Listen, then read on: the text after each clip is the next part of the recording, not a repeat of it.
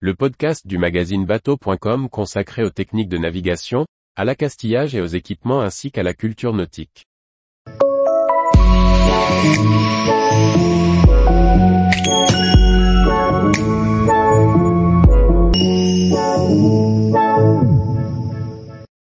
Le mystère des vagues scélérates enfin expliqué.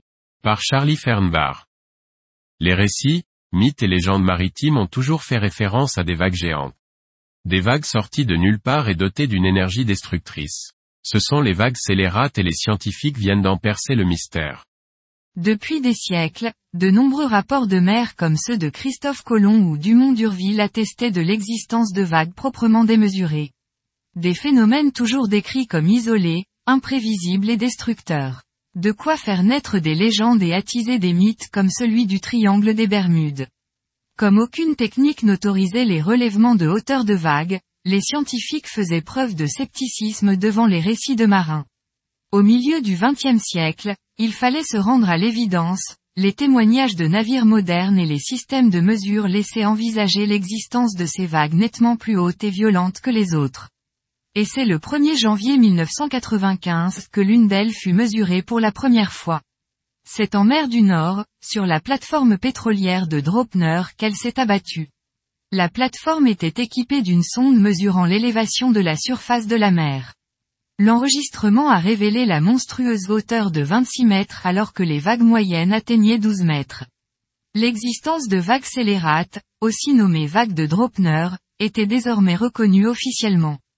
Quand on parle de vagues scélérates, on évoque des phénomènes surgissant en pleine mer et aussi bien en eau calme que durant une tempête. Ces vagues ont la particularité d'avoir une hauteur deux fois plus importante que la hauteur moyenne des vagues qui l'entourent et ont une durée de vie très brève, environ 20 secondes. Ce schéma offre un aperçu de l'importance du phénomène de vagues scélérates en donnant une échelle comparative. 1 à gauche, un supertanker de près de 460 mètres de long, le plus long bâtiment maritime du monde. 2. Une vague de hauteur classique par temps de tempête, soit environ 12 mètres. 3. Une vague scélérate de quelques 30 mètres de haut 4. Un homme.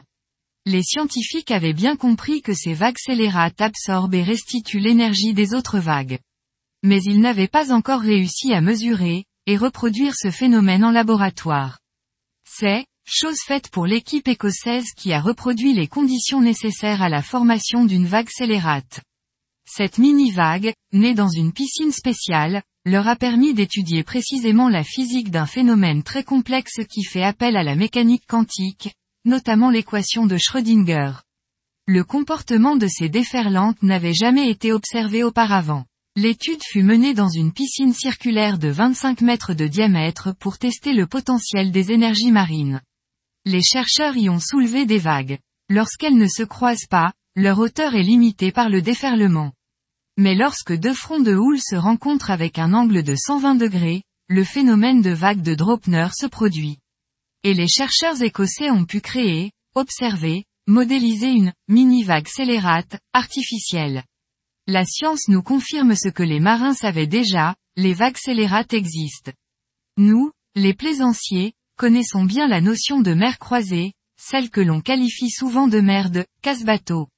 En comprenant ce mécanisme et en le modélisant, les chercheurs espèrent pouvoir anticiper les vagues scélérates. On peut imaginer que bientôt des logiciels de navigation pourront intégrer une fonction ou un indice de risque de vagues scélérates. Ces vagues ont en effet déjà été à l'origine de naufrages ou d'accidents sérieux. Les vagues de Dropner peuvent atteindre des hauteurs de crête à creux de plus de 30 mètres et des pressions phénoménales. Ainsi, une vague normale de 3 mètres de haut exerce une pression de 6 tonnes par mètre carré. Une vague de tempête de 10 mètres de haut peut exercer une pression de 12 tonnes par mètre carré. Une vague scélérate de 30 mètres de haut peut exercer une pression allant jusqu'à 100 tonnes par mètre carré. Or, aucun navire n'est actuellement conçu pour résister à une telle pression. Les équipes de chercheurs des universités d'Oxford et d'Édimbourg ont réalisé une vidéo montrant la formation d'une vague scélérate. La vague ainsi créée dans leur laboratoire ressemble incroyablement à la grande vague de Kanagawa, du peintre japonais Okuzai. Cette estampe représente des pêcheurs dont l'embarcation est prise dans une vague terrifiante et fascinante. Tous les jours, Retrouvez l'actualité nautique sur le site bateau.com. Et n'oubliez pas de laisser 5 étoiles sur votre logiciel de podcast.